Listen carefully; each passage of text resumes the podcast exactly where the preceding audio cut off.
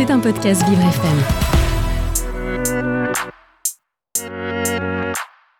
Une personne sur deux dans sa vie va se retrouver un jour en situation de handicap.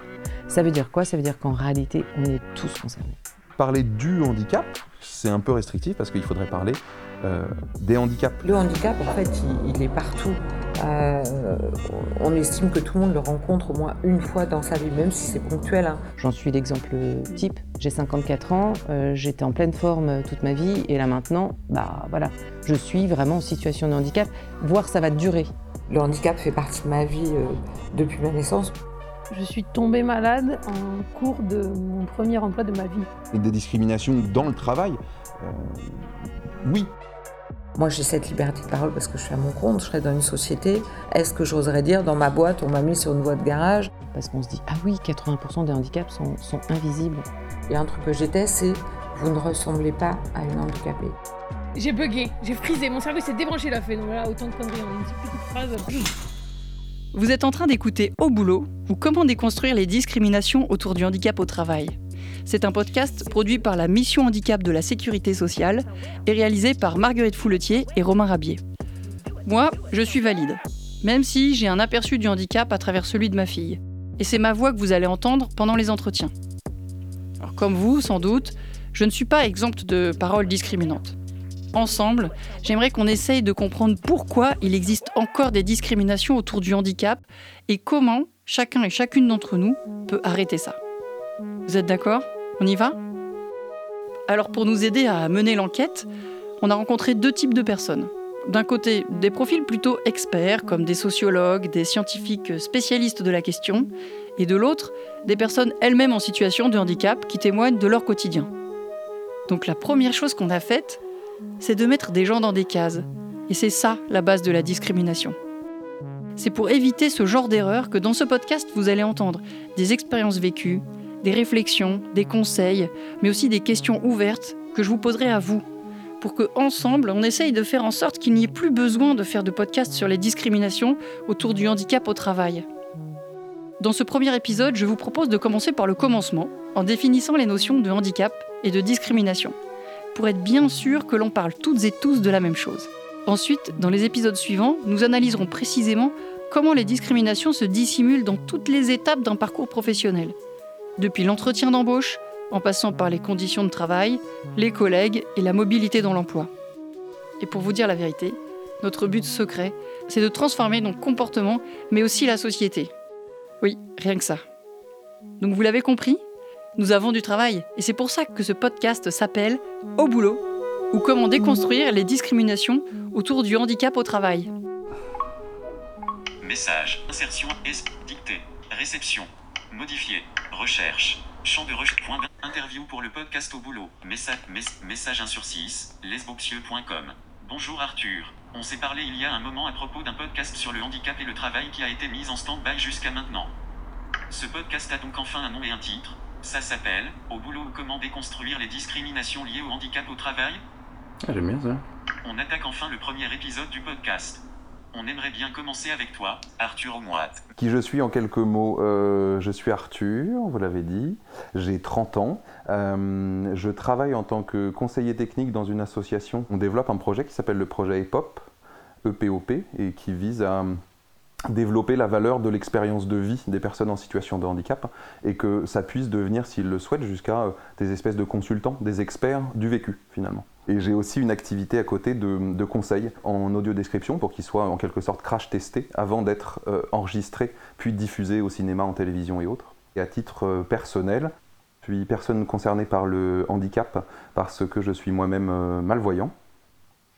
Ce qui fait qu'aujourd'hui j'ai 30 ans mais j'ai une maladie qui a démarré quand j'avais 13 piges à peu près et qui fait que je perds la vision centrale. Donc là, euh, quand je vous regarde en face, je vous vois pas. Euh, je vois ma main gauche, je vois ma main droite, mais je vois pas au centre. Donc que vous dire de plus Euh, Eh ben ça va, je viens de me marier, je pratique du sport, je fais des choses, je fais de la musique.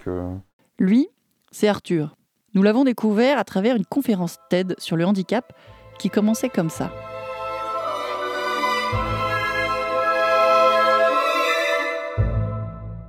Ce programme est diffusé en audio description et cette fois, pas juste pour les malvoyants.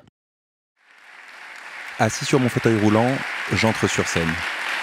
Je m'arrête au centre d'un tapis rouge. Bonsoir tout le monde. Bah, on vous l'a dit, je m'appelle Arthur, j'ai 27 ans depuis 4 jours, et je suis ce qu'on appelle une personne en situation de handicap. Contrairement à ce que l'on pense souvent, un handicapé, bah, c'est pas juste un gars en fauteuil. D'ailleurs, petite devinette. À votre avis, quel est le pourcentage des fauteuils chez les handicapés? 40%. Qui dit mieux? 30%, 25%. Et bah, dans les chiffres, tenez-vous bien, seulement 2% sont en fauteuil. Je dépose mes pieds au sol, prends appui sur les accoudoirs du fauteuil et me lève.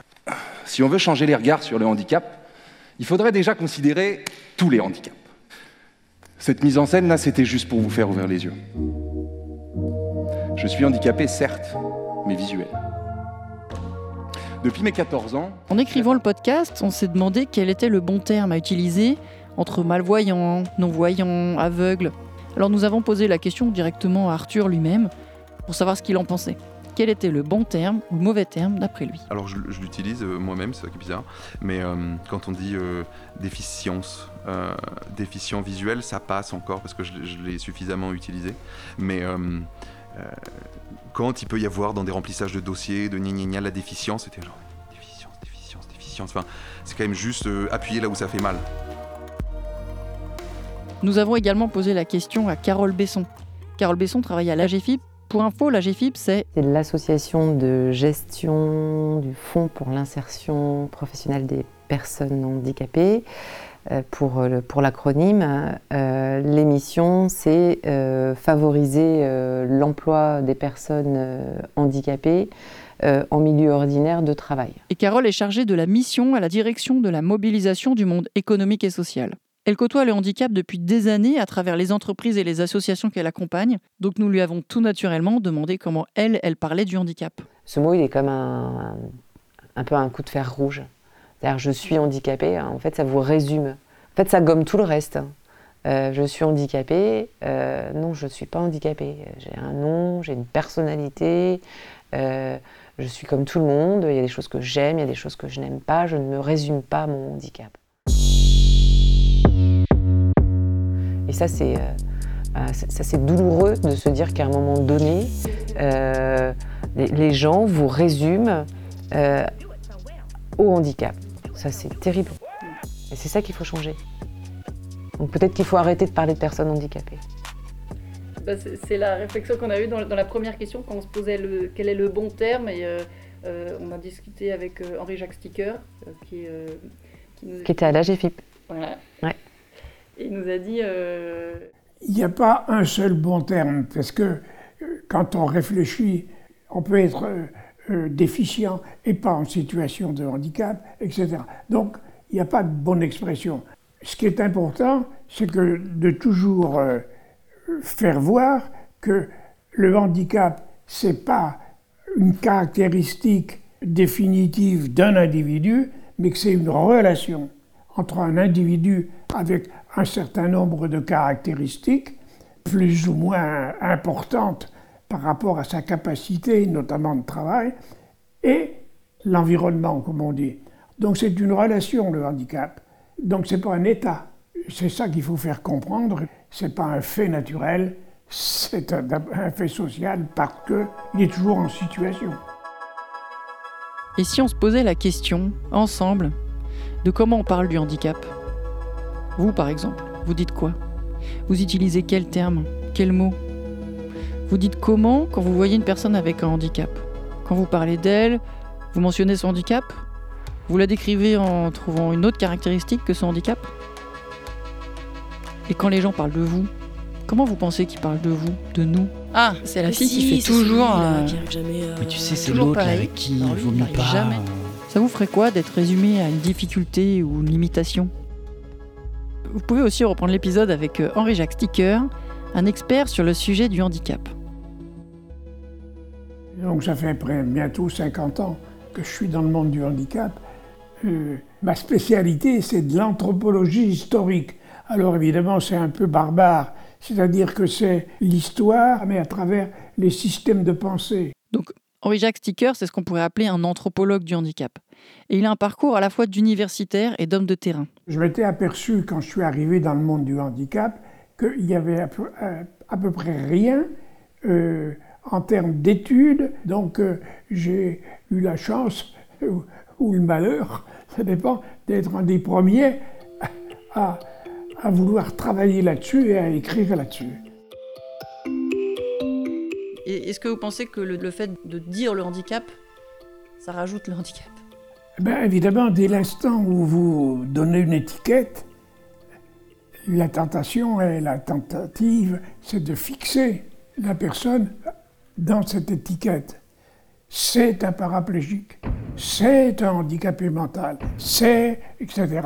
Euh, dès l'instant où on prononce ce genre de termes euh, et qu'on met l'accent sur la déficience comme si en plus elle définissait complètement la personne, euh, on essentialise, comme on dit euh, en termes philosophiques. Et là, évidemment, euh, on bloque la personne et on se bloque soi-même dans une représentation restrictive, limitative, alors que la personne est beaucoup plus, et beaucoup autre chose que son handicap quel qu'il soit. Et notamment parce que son environnement compte beaucoup dans la façon dont elle éprouve des difficultés dans la vie. Personnellement, euh, le terme situation de handicap aujourd'hui me va bien. Au début, je trouvais que ça faisait un peu périphrase. C'est comme on dit, oui, c'est une personne non-voyante. Bah oui, non, c'est un aveugle, c'est pas grave. Ben, il y avait un peu ce côté-là de, oh, c'est précieux, c'est situation de handicap. Euh, c'était un peu l'arbre qui cache la forêt. Et après, je l'ai compris en mode non, situation de handicap, parce qu'il y a des situations où je suis handicapé. Je ne sais pas moi, euh, faire un, remplissage d'un formulaire, là, je vais être en situation de handicap. S'il faut répondre à tes questions dans un podcast, il n'y a pas de problème de handicap. Parce que j'ai pas de problème de handicap avec la communication. Et c'est, à mon avis, sur ces trucs-là qu'il faut vraiment acter et, changer ces représentations-là. Euh, et c'est exactement ce qu'il y avait comme idée de fond quand je parlais de situation de handicap. C'est comprendre qu'il y a le handicap, oui, il est là, mais qui s'exprime dans certaines situations et que par ailleurs, je ne suis pas du tout handicapé pour bien d'autres choses. Et donc, je ne suis pas que en situation d'incapacité visuelle, mais j'ai beaucoup d'autres capacités auditives, de compréhension, de représentation mentale, de communication, de force de conviction, de tous ces trucs-là, je ne suis pas du tout handicapé. Et je pense que j'en suis encore moins handicapé parce que je suis handicapé visuel et que j'ai appris à compenser autrement. Je vous propose d'écouter un autre exemple, raconté par une femme qui s'appelle Stéphanie Gâteau, qui est multi-entrepreneuse, qui a une cinquantaine d'années, qui travaille dans la stratégie internationale et qui est plein d'autres choses que sa surdité.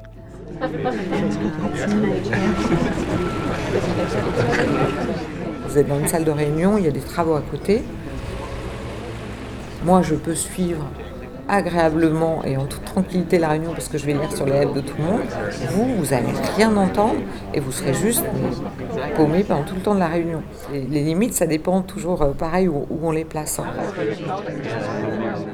Euh, si sur la visio on voit 25 participants, moi j'ai pas le temps de savoir qui est en train de parler. Le temps que je trouve la personne qui bouge les lèvres, il est trop tard, on est déjà rebondi sur autre chose et j'ai perdu la moitié de la phrase.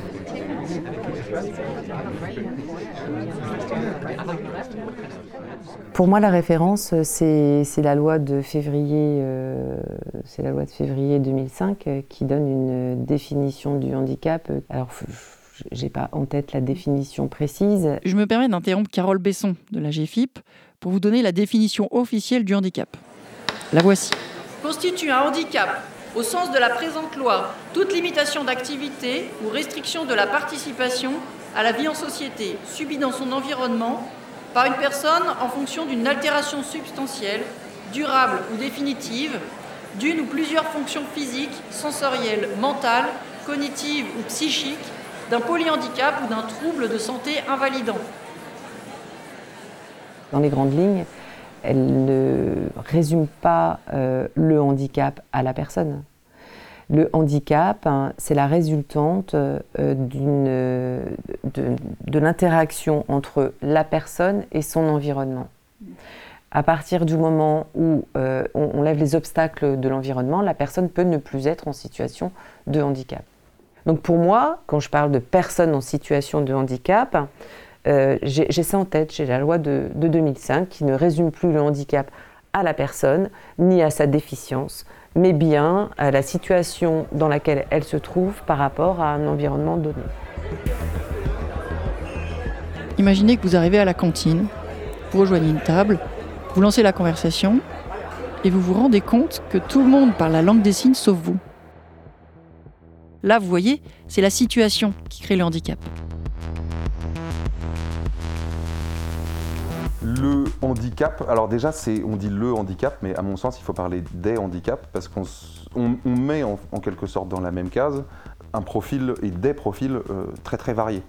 Euh, il va y avoir des euh, personnes qui vont être en situation de handicap depuis leur naissance jusque leur mort. D'autres, ça va arriver à un moment parce qu'un accident de la vie, une maladie chronique ou quelque chose comme ça, qui va survenir à un moment, donc il va y avoir un avant-après.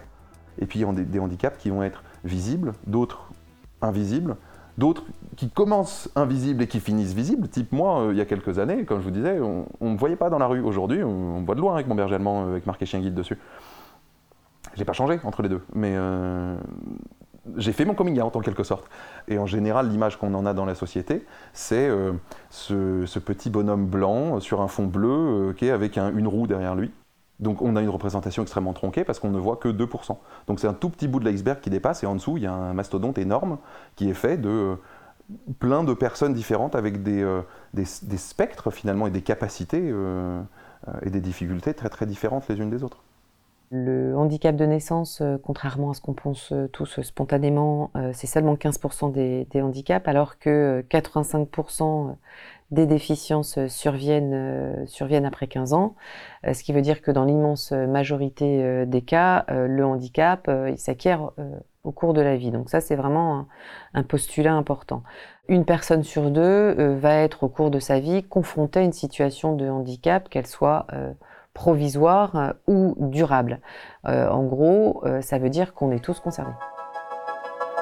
Une personne sur deux est ou sera confrontée au handicap. Une personne sur deux. Donc soit c'est vous, soit c'est la personne en face de vous, ou là juste à côté. Parce que c'est forcément la moitié des personnes qui nous entourent.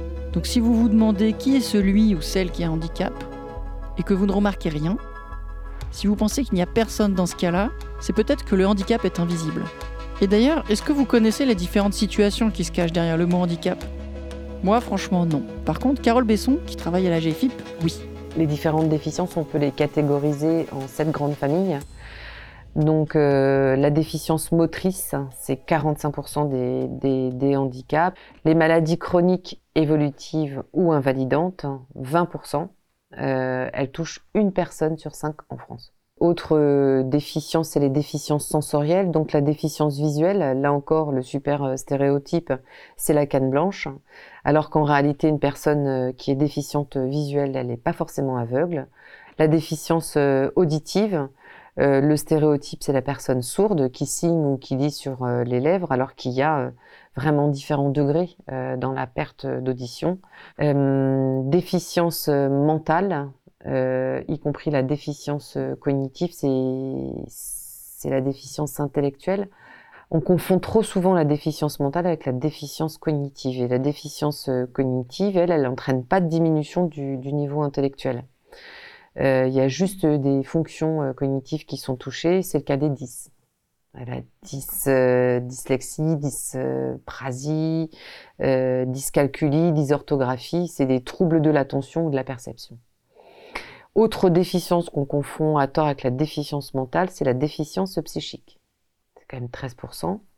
Là, on est sur une personne qui a toutes ses facultés mentales, intellectuelles, mais euh, qui peut, euh, par exemple, souffrir d'un déficit relationnel, euh, avoir des difficultés de concentration. C'est le cas des personnes qui souffrent de névrose, de TOC, de dépression. Voilà, je crois qu'on a bouclé la boucle.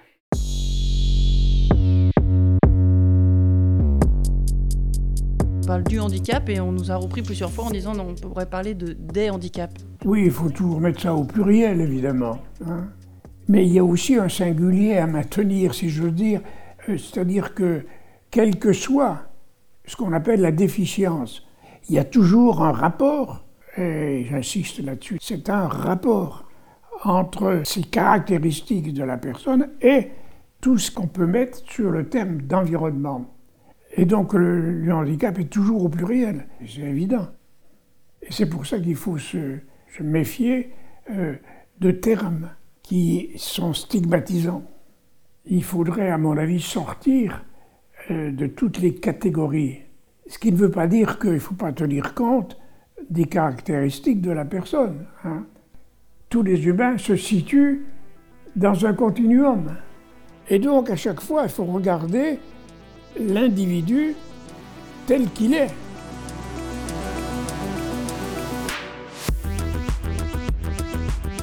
Quand on arrive à la GFIP, on a une formation sur la déconstruction des a priori euh, sur le handicap et en fait c'est assez, euh, assez, stupéfiant de découvrir que euh, c'est un biais absolument cognitif, c'est-à-dire que le cerveau ne peut pas s'empêcher de faire des catégories.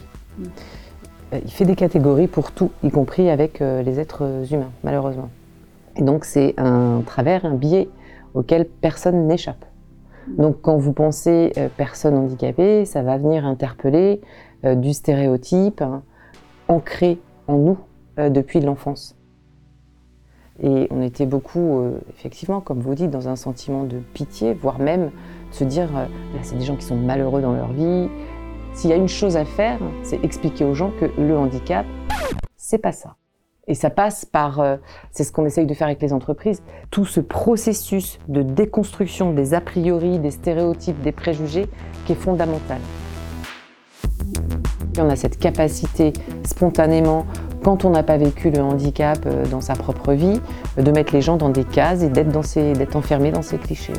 Exactement. Les clichés, les biais cognitifs qu'on a toutes et tous intégrés inconsciemment, c'est le point de départ de tout ce qu'on va aborder dans les prochains épisodes. Ces discriminations arrivent tous les jours, et notamment au travail, avant même l'entretien d'embauche. Et c'est justement le sujet du prochain épisode. Voilà, ça fait 20 minutes que nous parlons du handicap, alors maintenant je vous propose une mise en situation. Imaginons un entretien d'embauche avec un ou une candidate qui a signalé son handicap. Tout se passe bien. La fin de l'entretien, au moment de se dire au revoir, la personne chargée du recrutement s'exclame spontanément Bon, euh, finalement ça va, hein vous ressemblez pas à une handicapée, hein Qu'est-ce que vous en pensez? Qu'est-ce que vous ressentez quand vous entendez ça? Pour déconstruire, euh, je dis n'importe quoi, on prend un mur, bah, avant de le réduire en petits cailloux, il va falloir donner de sacrés coups d'impact. il faut que ces impacts viennent de tout le monde. Avant de passer au prochain épisode, je récapitule ces bonnes pratiques que nous avons abordées. Souvenez-vous que le handicap n'est pas inhérent à la personne, mais à la situation dans laquelle elle se trouve. Deuxième point, on ne doit plus jamais entendre de termes comme la sourde, l'aveugle, l'handicapé. Vous êtes d'accord? Et enfin, rappelez-vous qu'il n'y a pas un seul bon terme, mais sans doute plusieurs. Et que si vous devez parler du handicap, le meilleur terme, c'est celui que la personne concernée aura choisi. Donc restez à l'écoute. Merci. Et rendez-vous au prochain épisode. Et d'ici là, au boulot Au boulot Au boulot C'était un podcast Vivre FM. Si vous avez apprécié ce programme, n'hésitez pas à vous abonner.